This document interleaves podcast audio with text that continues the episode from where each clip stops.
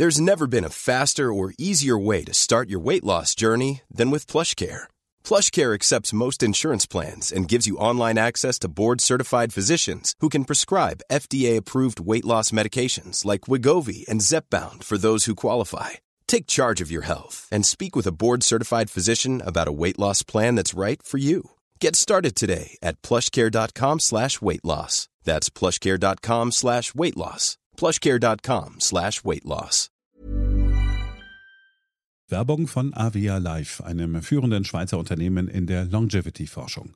Avea bietet mit Nahrungsergänzungsmitteln effektive Lösungen für gesundes Altern und Verjüngung, damit sich Menschen so lange wie möglich gestärkt, lebendig und jugendlich fühlen. Bei der Entwicklung seiner hochwertigen Supplements nutzt Avea deshalb Inhaltsstoffe, die auf der Basis empirisch zusammengetragener und bewerteter wissenschaftlicher Erkenntnisse ausgewählt werden. Avea-Produkte sind für Menschen gemacht, die ihre Gesundheitsspanne verlängern und das Wohlbefinden stärken möchten. Avea ist mit der Entwicklung des Stabilizers ein Durchbruch in der Blutzuckerregulierung gelungen. Der Stabilizer kombiniert drei kraftvolle natürliche Inhaltsstoffe, die gemeinsam die Aufnahme von Kohlenhydraten aus den Mahlzeiten reduzieren und Blutzuckerschwankungen minimieren. Dadurch können durchschnittlich 40 Prozent der Kohlenhydrate bei der Nahrungsaufnahme blockiert werden. Hohe Blutzuckerwerte und Zuckerabstürze werden so vermieden. Der Stabilizer fördert eine reduzierte Fettspeicherung und unterstützt das Gewichtsmanagement. Er ist also ein guter Wegbegleiter für ein gesünderes Leben. Gerade bei festen kohlenhydratreichen Mahlzeiten wie Geschäftsessen, Geburtstagen oder anderen Feierlichkeiten, bei denen die Ernährung nicht immer optimal ist und zu viel Zucker konsumiert wird, ist der Stabilizer perfekt geeignet.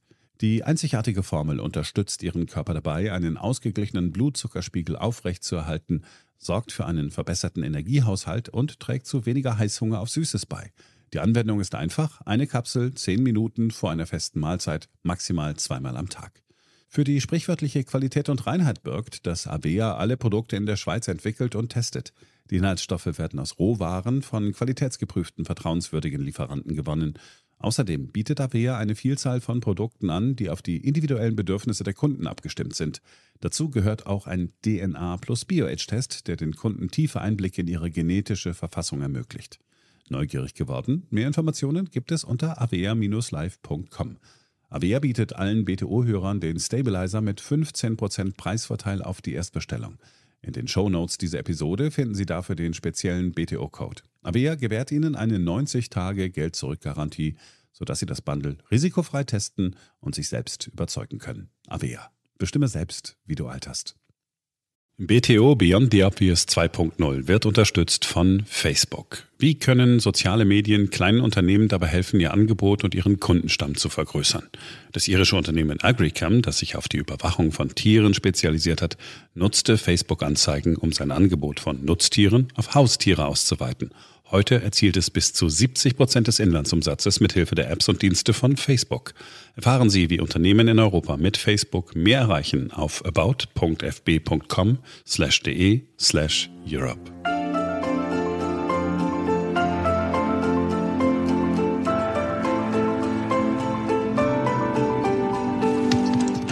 Hier ist BTO Beyond the Obvious 2.0, der Ökonomie-Podcast von Dr. Daniel Stelter.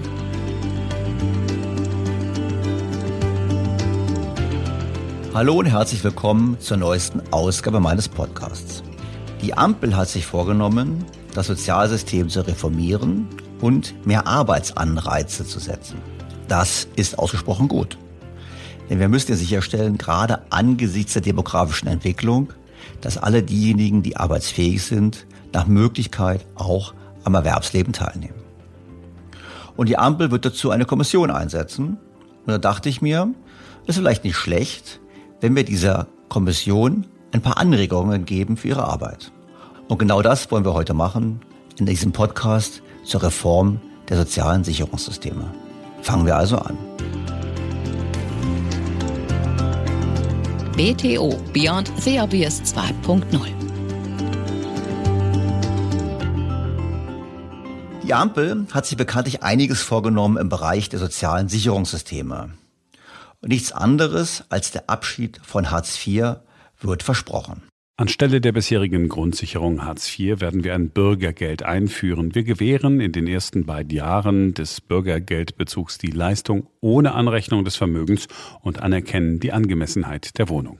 Ebenfalls in diesem Zusammenhang der Vermittlungsvorrang im SGB II wird abgeschafft. Bekanntlich gehen die Meinungen über Hartz IV auseinander, auch bei Ökonomen. Einige Ökonomen meinen, dass die Regelungen zu Abstiegsängsten geführt haben und deshalb schädlich für die Wirtschaft und die Gesellschaft waren. Andere verweisen auf die Logik, dass man möglichst hohe Anreize geben möchte, bei Arbeitsplatzverlust schnell eine neue Stelle zu suchen. Mit jedem Monat Arbeitslosigkeit sinkt nämlich die Chance, eine Stelle zu finden. Und deshalb war der Vermittlungsvorrang auch so wichtig.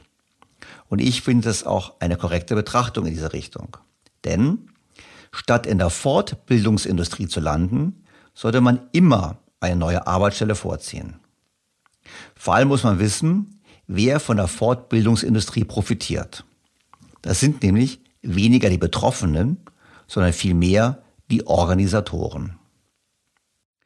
Ungefähr drei bis vier Milliarden Euro gibt die Arbeitsagentur für Weiterbildungsmaßnahmen direkt und indirekt aus.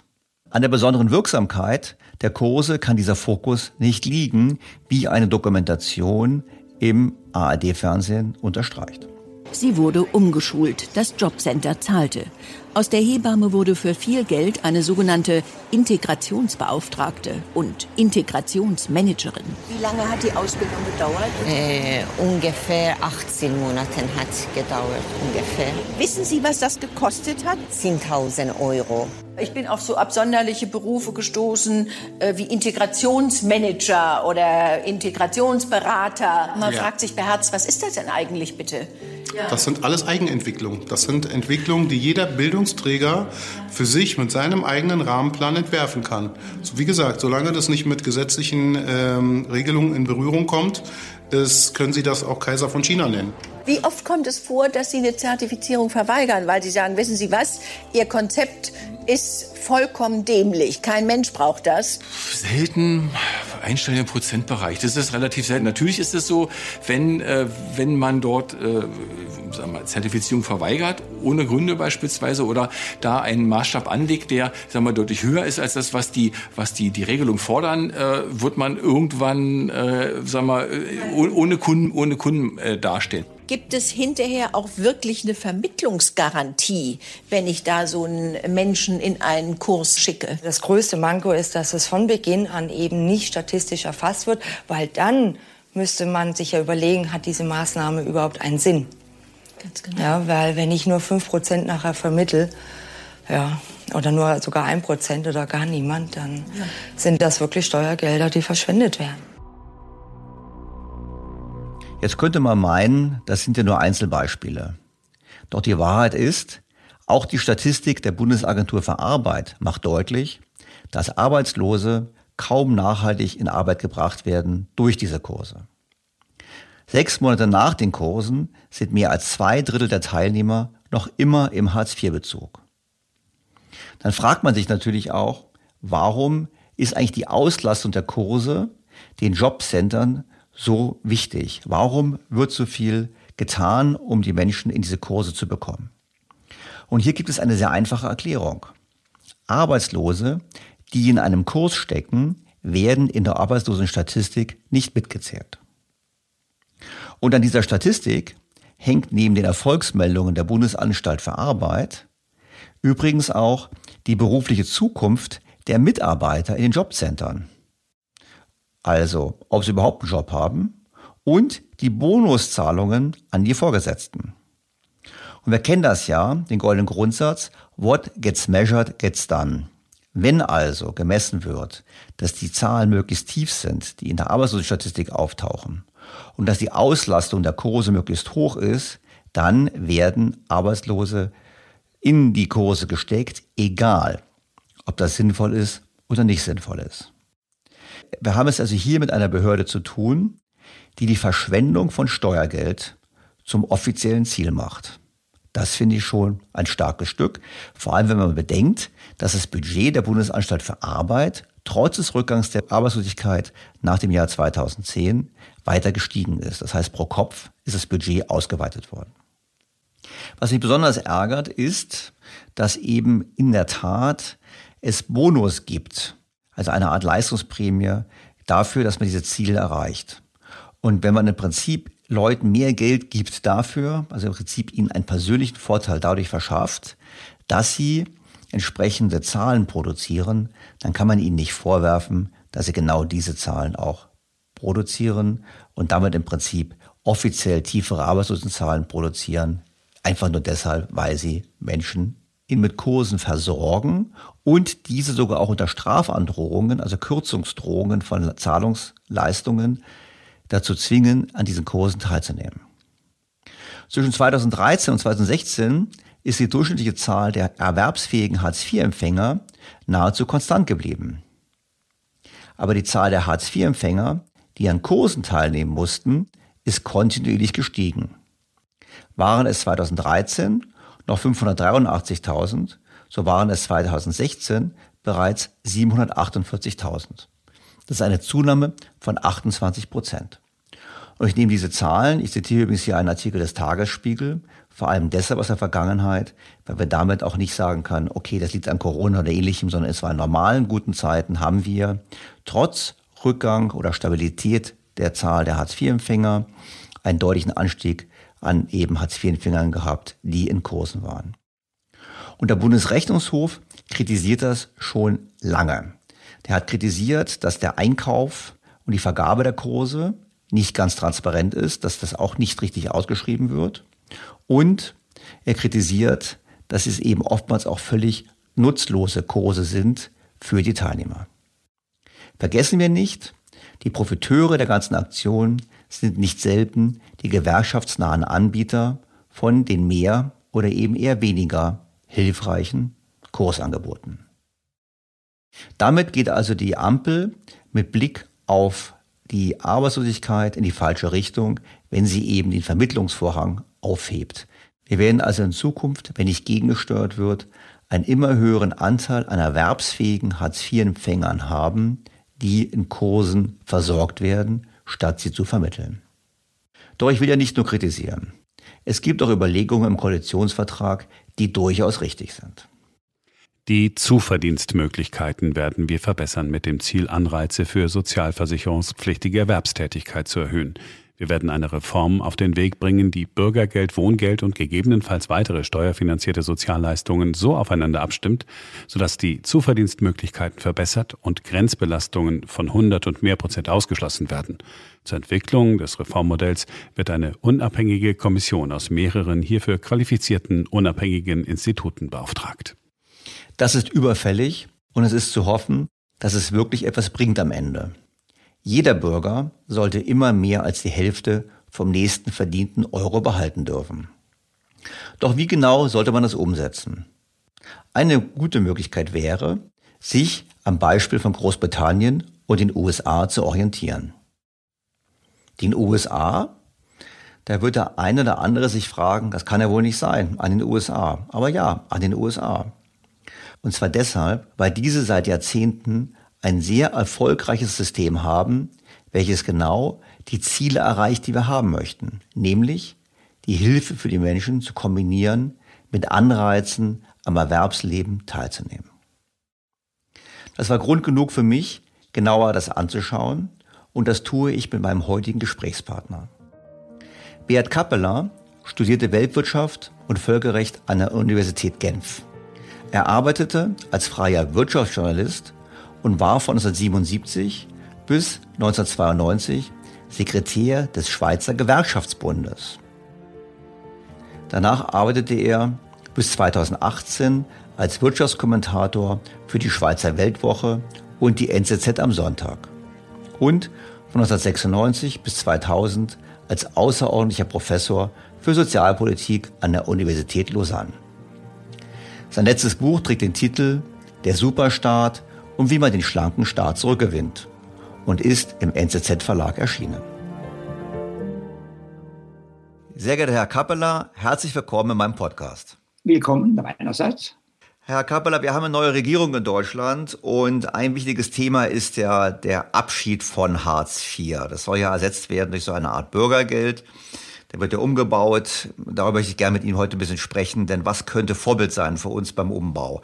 Ich habe einen Beitrag von Ihnen gelesen, da haben Sie gesagt, das beste Sozialsystem der Welt hätten die USA. Und da war ich natürlich als Deutscher, wohlerzogen wie ich bin, völlig überrascht, weil ich dachte mir, es kann doch gar nicht sein, dass beim Thema Sozialstaat uns die Amerikaner etwas voraus haben. Was haben die uns denn voraus? Es ist ein Arbeits- belohnendes Sozialprogramm für Working Poor.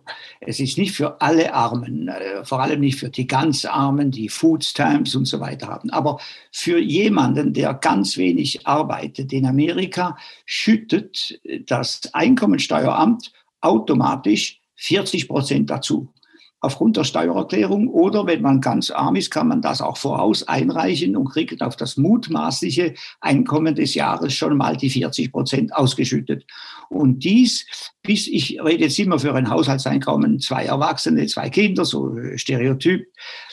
Für einen solchen Haushalt äh, geben diese 40 Prozent äh, zu äh, bis 14.950 Dollar Jahreseinkommen, also 15.000 Dollar Jahreseinkommen. Da kriegt man 40 Prozent dazu. Das sind dann knapp 6000 Dollar. Das gesamte Einkommen für einen solchen Haushalt, der minimal verdient, ist dann schon mal 22.000. Wenn nun dieser Haushalt irgendwer im Haushalt, also wahrscheinlich eben die zwei Erwachsenen, noch etwas mehr arbeiten, noch etwas mehr verdienen, werden von diesen 6.000 Dollar Unterstützung, die jetzt erreicht sind bei 15.000 Einkommen, werden nur 21 Prozent abgezogen. Also jeder Dollar, den dieses Paar zusätzlich verdient und sich an der Arbeit beteiligt, bleibt ihnen 80, ungefähr 80 Cent. Und das ist natürlich extrem arbeitsanreizend und das geht weiter. Dieser langsame Abbau dieser Unterstützung, der eigentlich erst bei knapp 50.000 Dollar Jahreseinkommen dieses Paars aufhört. Das ist ja ganz anders. Bei uns in Deutschland ist es ja so, wenn ich als Hartz-IV-Empfänger anfange zu arbeiten, habe ich dann teilweise Grenzbelastung von 80 Prozent. Also genau umgekehrt. Dann bleiben mir von dem einen Euro mehr verdienen 20 Cent übrig und in den USA bleiben mir 80 Cent übrig. Ich meine, wie ist es jetzt? Kenne ich das System nicht so genau. Wie ist es denn mit Sozialabgaben? Spielt es dabei auch noch eine Rolle oder ist es im Prinzip alles, was damit in einem Package, kann man sagen, in den USA geregelt? Äh, der Arbeitgeber, Arbeitnehmer werden natürlich die äh, vorgeschriebenen Prämien für äh, Sozialversicherungen, äh, Rente, Arbeit, äh, Altersrente und so weiter weiter einzahlen müssen. Aber es ist ein sehr automatisches System. Die Einkommensteuerbehörde zahlt eigentlich bedingungslos. Und gegenüber den europäischen Systemen, auch übrigens in der Schweiz, eben ist dieser Arbeitsanreiz schon mal positiv. Positiv ist aber auch, dass es eigentlich ohne all die Aufrechnungen von hinzuverdientem Einkommen, von äh, zusätzlichen Kosten, die man vielleicht hätte, einfach absieht. Die Steuererklärung gilt und die wird dann sozusagen ergänzt. Und das ist natürlich einfach. Ich sage immer, die komplizierten Verfahren in Europa, praktisch in allen Staaten, sind immer in bester Absicht eingerichtet worden. Überall Abzüge, überall Zuschüsse. Aber ich sage immer, die Armen können das gar nicht immer selbst einsehen, bedienen. Und ich sage immer, die Reichen, die haben Advokaten, die können sich das abholen. Aber eben die äh, Einfachheit des amerikanischen Systems für Working Poor ist diesbezüglich vorbildlich. Also im Prinzip statt Einzelregelungen nach dem Motto, bekommt man einen Zuschuss für eine Waschmaschine, ja, nein, und diese ganzen Themen, die wir in Deutschland auch haben, die auch, äh, auch Beamte sehr gut beschäftigen, sagen sie im Prinzip ganz einfach, das Finanzamt ist, die, äh, ist der Ansprechpartner. Also wir mal, nochmal um es konkret zu machen. Also ich habe eine Familie, ich verdiene knapp unter 15.000 Dollar, dann bekomme ich die 6.000 Dollar dazu, die wir gerade eben besprochen haben. Das hat das Finanzamt angenommen und hat mir die 6.000 Dollar im Laufe des Jahres ausgezahlt. Jetzt gebe ich eine Steuererklärung ab und ich habe im letzten Jahr etwas mehr dazu verdient. Dann sagt das Finanzamt zu mir, hm, du hast bei uns zwar, von uns zwar 6.000 bekommen, ähm, du hast aber noch mehr verdient.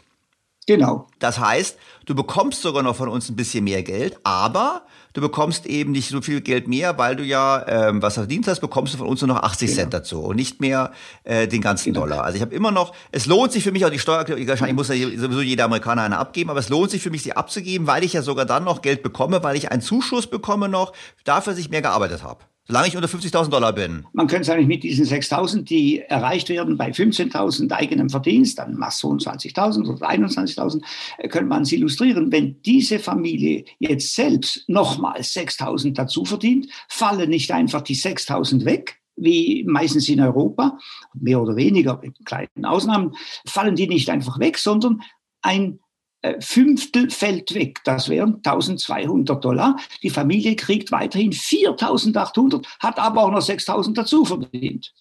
So, jetzt haben wir wie in Deutschland über die Diskussion, wir haben ja so eine Minijobs. Wir haben ja Minijobs, wo man sagt, dann kann man eben ähm, unter den Sozialabgabengrenze bleiben, also man muss gar keine Abgaben leisten. Und wir haben ja im Niedriglohnsektor sowieso eine Diskussion, Deutschland wächst so stark. Ist das nichts anderes als eine Subvention zugunsten des Arbeitgebers? Man könnte auch sagen, na ja, weil dann können die Leute ja für weniger, sie sind dann bereit für weniger zu arbeiten, weil der Staat die Lücke füllt. Also ist das nicht ein Programm, was eigentlich ähm, würden wahrscheinlich jetzt wieder Linke sagen, ist es nicht eigentlich sozial ungerecht, weil es eigentlich zur Subventionierung indirekt führt der Arbeitgeber. Ja, wenn, wenn das so eben wäre, in den USA und übrigens auch in England, äh, wo ein ähnliches System besteht, äh, gibt es natürlich ein Mindestlohngesetz und der Arbeitgeber darf nicht darunter gehen. Also insofern äh, subventioniert der Staat nicht einfach das, was der Arbeitgeber nicht zahlen möchte, sondern er muss den Mindestlohn bezahlen und wenn der dann eben nicht reicht, unter diesen Schwellen ist, die im Einkommenssteuergesetz festgehalten sind, sind, dann kriegt er diese Zuschüsse, der Arbeitnehmer diese Zuschüsse. Aber der Arbeitgeber spart sich eigentlich nichts. Vielleicht natürlich in den höheren Lohnregionen oberhalb des Mindestlohns könnte es schon sein, dass dann vielleicht der äh, Arbeitnehmer zufrieden ist mit einem etwas tieferen Lohn, weil er sich sagt, ich kriege da noch was vom Staat. Das ist denkbar. Wobei er den Anreiz hat, wobei er den Anreiz hat, trotzdem was zu suchen, weil er ihm ja 80 Prozent er hat sie in wieder, wieder zukommen. Genau. genau. Also würden Sie sagen, dass das amerikanische System funktioniert nur in der Kombination? Also wir haben im Prinzip ist eine Art negative Einkommensteuer, äh, die wir haben, die dann äh, sich abschmilzt, dass sowas nur funktioniert in Kombination mit dem Mindestlohn, um sicherzustellen, dass es diese Ausweichreaktion nicht gibt, beziehungsweise nicht diese indirekte Subvention der Arbeitgeber. Ja. Würden wir das so sagen? Genau, kann man so sagen. Und in Europa natürlich, äh, abgesehen vom Hartz-IV-Gesetz, das ich nicht im Detail kenne, ich bin im schweizerischen Arbeitsmarktrecht äh, geläufig. In Europa allgemein natürlich haben wir Tariflöhne. Wir haben meistens auch allgemein verbindlich oder verbindlich erklärte Tariflöhne durch den Staat, der erklärt die verbindlich. Und damit hat man eigentlich ein fast lückenloses, in der Schweiz ein fast lückenloses Mindestlohnniveau, das nicht unterschritten werden kann. Skandinavien desgleichen, äh, Italien denke ich auch, wobei eben natürlich äh, privat äh, jeder davon abweichen kann, solange er nicht klagt. Das ist klar. Aber im im Prinzip würde ein Tariflohnsystem, ein allgemein verbindlich erklärtes Tariflohnsystem und oder ein staatlicher Mindestlohn generell würde die, Ex, also die Exzesse oder die, die, die, race to the bottom, äh, die Plünderung sozusagen der Arbeitnehmer verhindern. Jetzt wäre die Frage natürlich, wie lange machen die Amerikaner das eigentlich schon? Ich glaube, ich, wenn ich es richtig verstanden habe, machen die schon seit mehreren Jahrzehnten. Also insofern ist es eigentlich keine neue Erkenntnis, die wir hier diskutieren. Wie kam es in den USA eigentlich zu dieser Entwicklung? Oder zu dieser eigentlich rückblickend gesehen klugen Entscheidung? Entscheidung. Vorgeschlagen hat es der eher liberale, konservative Ökonom Milton Friedman, der immer falsch zitiert wird. Auch äh, Notenbankpräsident Bernanke hat seinerzeit zitiert, der war für das bedingungslose Grundeinkommen. Genau das war Milton Friedman eben nicht. Er schlug genau diesen, äh, dieses System der steuerlichen Zuschussung für Arbeitende, nicht für Nichtarbeitende vor. Eingeführt hat es in ersten kleinen Schritten Präsident Reagan. Und dann Präsident Clinton hat es äh, sehr stark ausgebaut, eigentlich auf den heutigen Stand. Es wurde dann nur noch um Inflation etwas ausgebaut. Clinton hat ja gesagt, let's end social security as we know it. Oder irgend so war der Spruch nicht, wir beenden die Sozialhilfe so, wie wir sie kennen. Und dann baute er eben diesen Earned Income Tax Credit äh, massiv aus und der ist heute auf diesem Stand. Und erstaunlicherweise eben wurde all, wurden alle weiteren kleinen Ausbauschritte seither immer von beiden Parteien des Kongresses befürwortet. Also der Earned Income Tax Credit, dieses System ist eine bipartisan, wie man sagt, eine beidparteiliche äh, Bevorzugung der Working Poor. Und das ist schon erstaunlich in einem Land, das ja heute zerrissen ist, schon längere Zeit zerrissen ist zwischen den beiden Parteien und ihren fast unversöhnlichen ideologischen äh, Positionen. Wie ist es in der Abgrenzung zur Sozialhilfe? Ich meine, Sie haben auch am Anfang gesagt, es gibt eben ja auch die Sozialhilfe, aber eigentlich ist es doch fließend. Ich meine, ich, hab, ich, ich arbeite gar nicht aus verschiedenen Gründen, dann bekomme ich Sozialhilfe, auch in den USA, und dann fange ich an zu arbeiten. Ist es dasselbe System oder habe ich dann, sobald ich eine Stunde arbeite, ein Systemwechsel? Ja, im Prinzip, sobald Sie eben ein kleines persönliches Einkommen haben, ist der Systemwechsel, aber natürlich mit einer Stunde Arbeit pro Woche, sogar pro Monat, ist natürlich der Zuschuss, der Zuschuss die 40 Prozent null, oder das ist wenig. Aber in Amerika haben ja natürlich dann, abgesehen von diesem System und abgesehen von den Altersrenten, abgesehen von Kinderzuschüssen, die jetzt natürlich unter beiden sehr stark ausgebaut wurden, haben ja kein lückenloses Sozialhilfesystem unter dieser Hilfe für die Working Poor. Es gibt eben diese Suppenküchen, es gibt die Food Stamps, es gibt kirchliche, kommunale einzelstaatliche Maßnahmen. Es gibt kein äh, Gesamtsystem, wie das Hartz IV war oder wie in der Schweiz die Sozialfürsorge, die Sozialhilfe von einer zentralen Instanz für sozusagen die ganze Schweiz äh, erarbeitet und äh, tarifiert wird. Das gibt es in den USA nicht. Also die äh, wirklich Armen, die nicht arbeiten und die nicht gerade aus einem Job flogen und damit Arbeitslosenversicherung haben, das gibt, äh, die das nicht haben, also die äh, lange Zeit nicht arbeiteten, die nicht arbeiten können, wie sie sagen oder denken oder wie es wirklich ist, diese fallen dann aus diesem Netz natürlich raus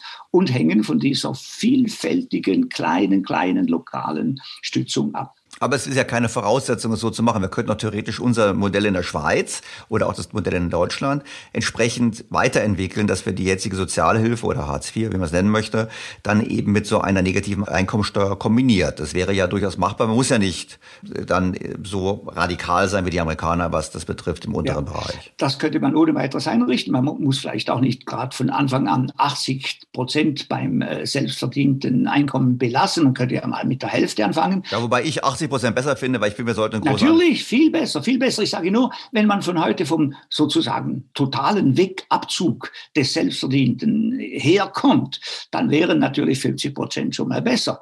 Äh, man kann dann langsam, vielleicht in Stufen später, äh, könnte man zu diesen 20 äh, Prozent kommen, die man den äh, Working Poor belässt. Äh, in England eben, wie gesagt, ziehen sie 55 Prozent ab. Das ist schon recht stark, ist nicht mehr sehr, sehr arbeitsanreizend. Und das Grundproblem ist mathematisch. Man kann natürlich nicht voraussetzungslos eine hohe Sozialhilfe bieten und dann, wenn die äh, Haushalte zu arbeiten beginnen, ihnen noch 80 Prozent belassen. Das geht dann nicht, oder? In der Schweiz zum Beispiel bekommt eine Familie von vier, äh, bekommt, wenn sie gar nicht arbeitet, arbeiten kann und nicht in der Arbeitslosenversicherung ist, kriegt sie gegen 50.000 Schweizer Franken im Jahr, äh, alles eingerechnet. Und wenn sie nun zu arbeiten beginnt, könnte man natürlich nicht ihnen noch 80 Prozent belassen. Man würde sie erst bei 90.000 aus dem System entlassen. Also insofern beißt sich das mathematisch. Also ich muss dazu sagen, ich hoffe, ich, eigentlich müssten wir jetzt was rausschneiden, weil das war fast schon ein Werbespot, um in die Schweiz einzuwandern. Das Sozialsystem ist ja noch großzügiger als bei uns. Ich verstehe das. Desto großzügiger die soziale Absicherung ist für den Fall der völligen Berufs Untätigkeit, aus welchen Gründen auch immer, dann kann ich den Übergang nicht so smooth machen wie der Amerikaner. Weil bei den Amerikanern im Prinzip der Startpunkt viel tiefer ist. Was bei uns im Prinzip würde keiner für 10.000 Dollar im Jahr arbeiten, weil er natürlich ein deutlich höheres an Sozialhilfe bekommt. Das leuchtet ich meinen. Sie haben gerade die Briten erwähnt, also Großbritannien hat ein ähnliches Modell wie die USA. Ja, das ist der Universal Credit, äh, genauso eingerichtet, seit mehreren Jahren ist ausgebaut. Er hat sämtliche, auch hier wieder die Einfachheit, er hat sämtliche früher bestehenden Arbeitslosen äh, Sicherungen, die Wohnzuschüsse, die Kinderzuschüsse und so weiter hat er ersetzt. Jetzt kriegt man ohne Einkommen zuerst einmal, ich habe es da notiert, kriegt man in England ein Paar, kriegt 510 Pfund pro Woche, das wären 600, äh, ja, 500, 600 Euro in der Woche. Haben Sie Kinder, zwei Kinder, kriegen Sie nochmal 500 dazu, das macht 1000 Pfund, 1000 Pfund ungefähr. Pro Woche, was ja im Monat eine ganze Menge ist. Das sind wir auch beim Monat auch schon fast, fast bei was passt bei Schweizer Niveau, würde ich fast sagen. Ja. Eben, und darum können die Engländer natürlich nicht äh, 80 Prozent belassen, wenn dieses Paar jetzt plötzlich zu arbeiten beginnt, sondern sie belassen ihnen nur 45 Prozent jedes zusätzlich verdienten Pfundes. Aber immerhin, Immerhin, es ist das gleiche System, weniger großzügig in der Abfolge bis zum höheren Einkommen. Kann man dann irgendwie empirisch feststellen, dass das dazu führt, dass die Neigung zum Nachgehen einer Erwerbstätigkeit zunimmt? Also in Amerika gibt es Untersuchungen, äh, Congress of Budget oder wie heißt das, äh, Congressional Budget Office und so weiter, also ganz offizielle Untersuchungen der äh, Kongressinstitutionen haben schon belegt, dass also die Einkommen, die, die, Willigkeit, einen Job anzunehmen, ihn auszubauen, dass beide Paare arbeiten und so weiter stark zunimmt. Es gibt eine kleine Delle bei äh, Alleinverdienenden äh, mit Kindern, also sagen wir ja vor allem meistens Mütter mit Kindern, die bekommen dann dank auch noch äh, einzelstaatlichen kommunalen Kinderzuschüssen relativ viel, also relativ, wir sprechen hier nicht vom Paradies, aber kriegen sie relativ mehr Zuschüsse. Und dann kann es für eine äh, äh alleinerziehende Mutter rentabel in Anführungszeichen sein, etwas weniger zu arbeiten, weil sie ja Kinderzuschüsse hat, außerhalb des Systems zusätzlich zu diesem System. Das wurde auch festgestellt. Aber abgesehen von dieser ich würde sagen, durchaus erwünschten Delle im System, damit Mütter immerhin sich ihren Kindern mimen können und noch etwas dazu verdienen, aber nicht so viele, wie sie könnten. Abgesehen davon hat das System bewiesene arbeitsanreizende Effekte und überdies schätzt man, dass über eine Million Kinder aus der Kinderarmut rauskamen, weil die Familien eben mehr verdienen, mehr verdienen können, mehr verdienen wollen, sich vielleicht auch Tagesmütter oder Tageshilfen leisten können für die Kinder, währenddem sie mehr arbeiten. Also man schätzt, jetzt über eine Million Kinder sind aus der Kinderarmut herausgekommen. Was natürlich ein toller Erfolg ist. Jetzt gab es ja die Corona-Krise, oder wenn wir sprechen, haben wir ja gerade noch mit weiteren Wellen zu kämpfen. Ähm, da haben ja die USA das anders gemacht, als, als, weil die hatten ja keinen Sozialstaat, also im Sinne von die ganz unteren Schichten. Da gab es ja diese großen Schecks. Ich meine, Donald Trump hat ja Schecks verschickt mit seiner eigenen Unterschrift vor der Wahl. Wie hat das denn auf das System gewirkt? Auf das System hat es wahrscheinlich nicht sehr stark gewirkt, weil das ja nicht als Einkommen zählt, sondern das ist ein Scheck, der außerhalb des ganzen Systems angekommen ist bei den Haushalten. Übrigens außerordentlich großzügig, also auch unter beiden wurde dieser Scheck verschickt bis zu einem Paareinkommen von 150.000 äh, Dollar. Das ist äh, das halbe Paradies in, in Amerika, ja, wo die aber auch hier, nicht unbedingt alle ja. so hoch sind. Oder? Auch hier, auch ja. anständig, nicht? Auch anständig. Also sehr hoch. Und äh, Biden natürlich in diesem neuen 2000 Milliarden Programm, das er jetzt, um das er ringt mit den Demokraten und auch mit den Republikanern nachher, sind wieder sehr großzügige Kinderzuschüsse vorgesehen. Das Ganze ist außerordentlich äh, wohlfahrtsstaatsmäßig aufgezogen. Also aus meinen etwas konservativeren oder liberalen Ansichten her entwöhnt man die Leute vom Arbeiten. Eben, man schadet dem System, das die Leute zum Anreizen hält, dem Earned Income Tax Credit. Man schadet die, weil es plötzlich Helikoptergeld sozusagen verfügbar ist. Das ist die eine Reaktion der Amerikaner und die andere war speziell unterschiedlich zu Europa und eher dumm. Das heißt, die Amerikaner haben keine Kurzarbeitsregeln im Arbeitslosengesetz. Die Leute werden einfach bei einer Corona-Krise oder Konjunkturkrise entlassen. Da stehen sie auf der Straße und der Staat zahlt dann die Arbeitslosengelder und dann sind sie draußen. Hingegen in Europa mit der Kurzarbeit blieben die Leute die Menschen, die Arbeitenden, auf der Lohnliste der Firma. Und sobald es wieder besser ging, hat die Firma sozusagen auf den Knopf gedrückt und die Leute, die ganze Teams waren wieder da, die ganze Belegschaft war wieder da und hat ihrerseits auf den Knopf beim Computer oder bei der Maschine gedrückt und die Wirtschaft zog wieder an. Amerika ringt ja heute noch um Millionen, äh, etwa fünf Millionen schätzt man von Beschäftigten, die nicht mehr zurückkommen. Ja gut, wenn ich vorher so einen Job hatte, wo ich dann ein bisschen was dazu bekommen habe vom Staat, dann habe ich ja nicht so einen wahnsinnig sexy Job gehabt, ehrlich gesagt. Ich kann mir schwer vorstellen, dass es so erfüllend war. Und wenn ich jetzt so einen großen Scheck bekommen habe, erst von Herrn Trump und von, dann von Herrn Biden, dann kann ich mir auch sagen, dann brauche ich jetzt erstmal ein paar Jahre oder ein paar Monate zumindest nicht den Job machen, den ich eh nicht mochte, oder? Ist das so? Ja, so ist es. So ist das ist die richtige Interpretation, allerdings von eher linken Demokraten höchst bestritten, nicht wahr? Äh, die, ich würde sagen, auch äh, Sozialarbeitende oder Linke in Europa haben immer die Idee, dass die Armen nicht rechnen. Und ich sage immer, das amerikanische Problem, aber auch meine Auffassung, Sozialstaat und, und der entsprechenden Hilfe ist, man muss mit Menschen rechnen, die rechnen können. Also wenn es ums eigene Geld geht, ist meine Feststellung auch, dass Menschen sehr gut rechnen können. Aber wir genau, haben jetzt gerade, genau. aber wir haben jetzt ja diese grundlegende Diskussion, weil wir werden ja sicherlich einen, einen Richtungsstreit bekommen in der deutschen Politik. Wir wollen jetzt weg von Hartz IV, jetzt nehmen wir erstmal um, aber einen Umbau brauchen wir definitiv des Systems. Ich glaube, ich will keinen meiner Hörer überraschen, wenn ich sofort sage, ich finde das amerikanische Modell, wie es gerade eben geschildert haben und was die Briten auch machen, natürlich viel attraktiver als das, was kommt. Aber der große Gegenentwurf ist ja dieses äh, Basiseinkommen, das universelle, bedingungslose Grundeinkommen. Ich meine, was ist denn Ihre Sicht darauf? Das ist erst einmal Vorspiegelung falscher Tatsachen, dass ich sage immer, dass die Nudeln auf den Bäumen wachsen, also dass ökonomische Güter gratis sind. Ökonomische Güter sind nicht umsonst, sondern die muss man produzieren. Ist eine, würde ich sagen, existenzielle wirtschaftliche Lüge. Das ist mal der Ökonom, der spricht.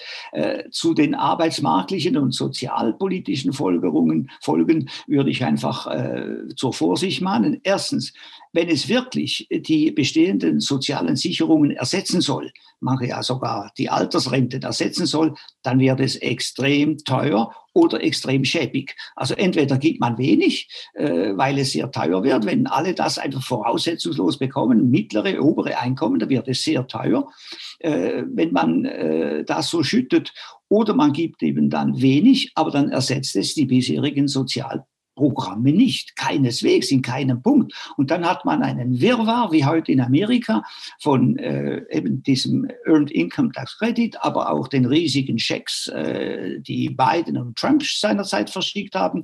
Man hat die Kinderzulagen, äh, man hat dann auch noch die lokalen Suppenküchen, Foodstamps und lokalen Hilfen. Das wird ein riesiger Wirrwarr und es wird teuer unübersichtlich und ganz sicher nicht arbeitsanreizend. Die Idee, dass Menschen, die plötzlich ein hohes Gratiseinkommen, äh, arbeitsloses Einkommen beziehen, sich nun der Pflege widmen würden, der Kunst und so weiter, wie dann gesagt wird, das ist vollkommen äh, auf den Mond gedacht. Ja, vor allem, ich glaube auch, also erstens bin ich dabei, ich glaube aber auch, dass mit der Bedingungslosigkeit, das ist ja auch so eine Frage, weil wir haben ja gerade jetzt in Deutschland, ich weiß gar nicht, wie es in der Schweiz ist, aber angesichts von Corona diskutieren wir ja Impfpflichten. Als könnte man ja auch auf die Idee kommen und kann sagen, tja, also wer ein Grundeinkommen haben will, muss sich auch impfen lassen. Ich meine jetzt mal so als Beispiel. Das heißt, ich persönlich habe immer den Verdacht, dass es mit der Bedingungslosigkeit dann auch eine Frage ist der Zeit, bis eben die Gesellschaft dann sagt, Moment mal, der Bedingung knüpfen wir doch daran. Eben, ja. Genau, weil es wahrscheinlich eben einschlagen könnte. Sehr viele benutzen es und dann wird man mit Bedingungen kommen. Äh, das ist das eine. Das andere ist natürlich, und das sieht man in Ländern, die staatlichen Mindestlohn haben, dass die Politiker sich auf Wahlen hin überbieten mit äh, raufbieten solchen, solcher Mindestlöhne und natürlich eben dann das äh, bedingungslose Grundeinkommen würde unendlich hoch geboten. Wer bietet mehr? Äh, und das, das wäre ein ganz normaler politischer Zug. Und damit eben würde er meines Erachtens zum Ruin des Arbeitsmarktes, zum Ruin der übrigen Sozialversicherungen und zum generellen Ruin des Landes, weil die Leute nicht mehr genügend arbeiten führen. Man muss nur einmal sehen, diese Welle von Dispens äh, aus dem Arbeitsleben, die Trump und Biden jetzt gemacht haben, wo fünf Millionen Arbeitende zurückgetreten sind und nicht mehr zurückkommen, hat dazu geführt, dass Amerika jetzt eine Erwerbsbeteiligung der aktiven Jahrgänge zwischen 16 und 64, also eine Erwerbsbeteiligung von etwa 60, 63 Prozent haben. 37 Prozent arbeiten nicht. Die Schweiz und Norwegen haben 84 Prozent.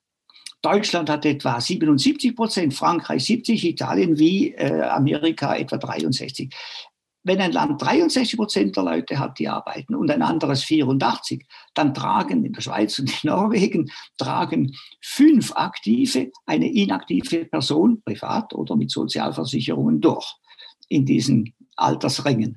In Amerika und in Italien zwei eine inaktive Person, öffentlich oder privat das sind, also fünf oder zwei haben die Last. Das sind unermessliche Unterschiede, die durch das Spiel dieser mathematischen Verhältnisse illustriert werden können. Und äh, aus diesem Grund ist eben ein arbeitsanreizendes System perfekt, da es die Erwerbsquote, also die Erwerbsbeteiligungsrate erhöht. Und damit ist es wirtschaftlich außerordentlich äh, tragbar. Es finanziert sich weit, weit selbst, weil die Wirtschaft ansteigt damit. Die Tätigkeit in der Wirtschaft steigt damit äh, außerordentlich an.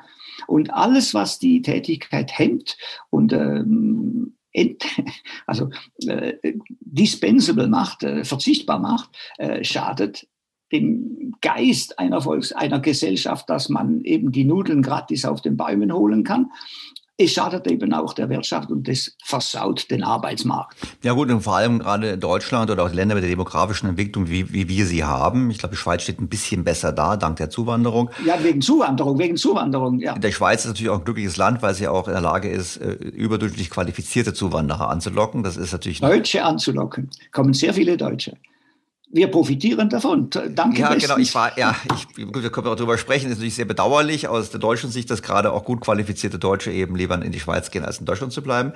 Ähm, wobei es eher an, an Deutschland liegt als an der Schweiz. Da muss natürlich Deutschland attraktiver werden, aber das ist ein anderes Thema, habe ich im Podcast auch schon mal adressiert. Aber wir brauchen natürlich mit Blick auf die demografische Entwicklung, brauchen wir eine Mobilisierung des Arbeitskräftepotenzials. Und das spricht dafür, so ein Modell zu machen, wie es die Briten und die Amerikaner machen, weil wir eben einen starken Anreiz setzen zur Arbeitsaufnahme.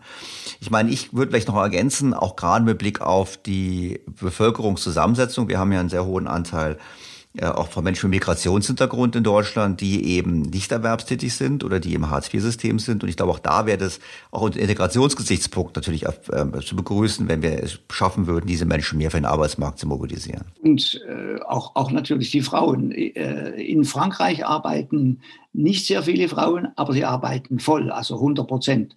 In der Schweiz arbeiten sehr viele Frauen, aber Teilzeit und viele etwas unfreiwillig. Also es gäbe durchaus mit Systemen, sagen wir für Tagesmütter und so weiter, äh, Anreize, damit Frauen, die Kinder haben und wollen, äh, durchaus auch ihren Arbeitsansatz erhöhen können. Also da sind sehr viele äh, außerarbeitsmarktliche Maßnahmen auch wichtig. Da, das ist vielleicht der, der eine Gesichtspunkt. Der andere, das Pensionsalter. Äh, in äh, Nordeuropa und in der Schweiz ist das effektive Rentenalter ungefähr das gesetzliche Rentenalter. In sehr vielen südeuropäischen Ländern und Frankreich liegt das tatsächliche Rentenalter weit darunter. Also die Leute hören mit 58 auf, überall bestehen großzügige Vorruhestandsregelungen und so weiter. Das ist Gift für den Arbeitsmarkt und die fähigsten, die erfahrensten Leute gehen weg. Also in Deutschland war es noch schlimmer. Wir haben ja sogar mit der sogenannten Rente mit 63 haben wir sogar diesen Rückgang der Erwerbsbeteiligung der älteren Arbeitnehmer noch gefördert. Und zwar eigentlich war das ja offiziell war es gedacht für Menschen, die lange schwer gearbeitet haben. Aber faktisch entpuppte es sich eigentlich als ein Frühverrentungsprogramm für Facharbeiter.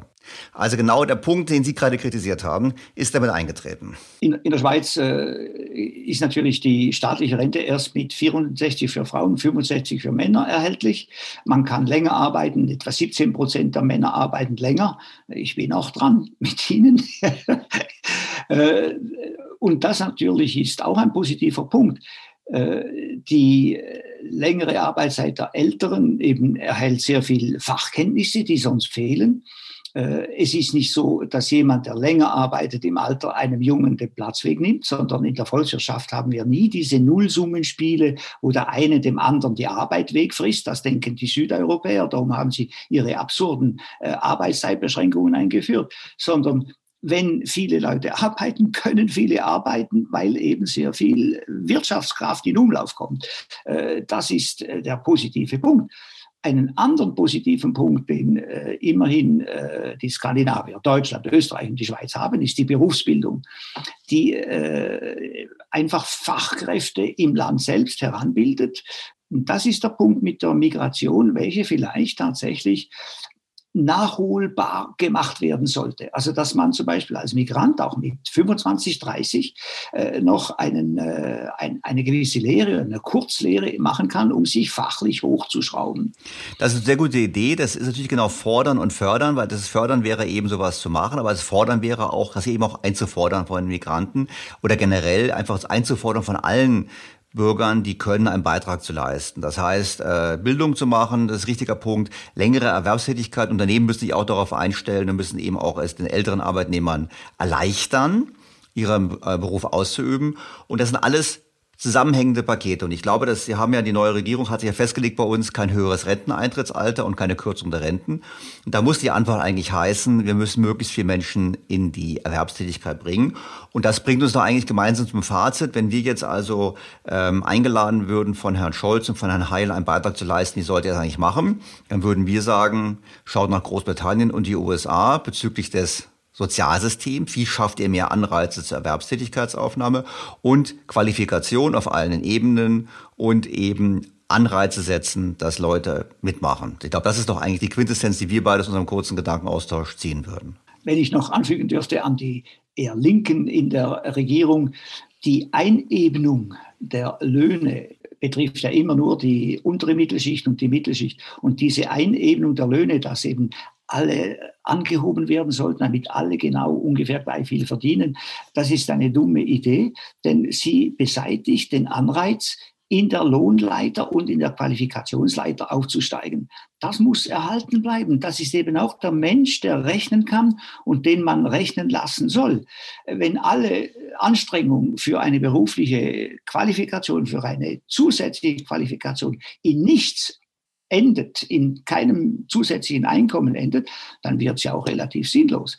Also es gibt hier schon Zusammenhänge für den Menschen, man muss mit Menschen rechnen, die rechnen können. Das wäre ein gutes Schlusswort. Ich finde auch Menschen, die rechnen können, und das ist übrigens die Mehrheit, das sollten wir im Hinterkopf haben und die Politik unterschätzt das immer. Hat vielleicht auch was damit zu tun, dass die Politiker meistens eher Fächer studiert haben, die mit Mathematik nicht so viel am Hut haben. Aber das ist ein anderer Aspekt. Herr Kavala, vielen herzlichen Dank für Ihre Zeit. Wir haben uns schon verabredet zu einem anderen Thema in Zukunft mal zu diskutieren. Aber heute auf jeden Fall erstmal für diesen Punkt und für diesen Podcast vielen herzlichen Dank und herzliche Grüße in die schöne Schweiz. Gleichfalls zurück nach Deutschland. Alles Gute mit der neuen Regierung. Äh, man kann nur den Daumen halten. Das stimmt allerdings. Vielen Dank.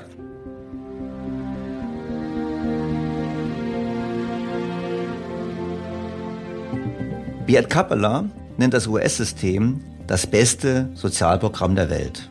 Und ich finde, er hat recht bleibt mir an dieser Stelle nur, Ihnen erneut fürs Zuhören zu danken.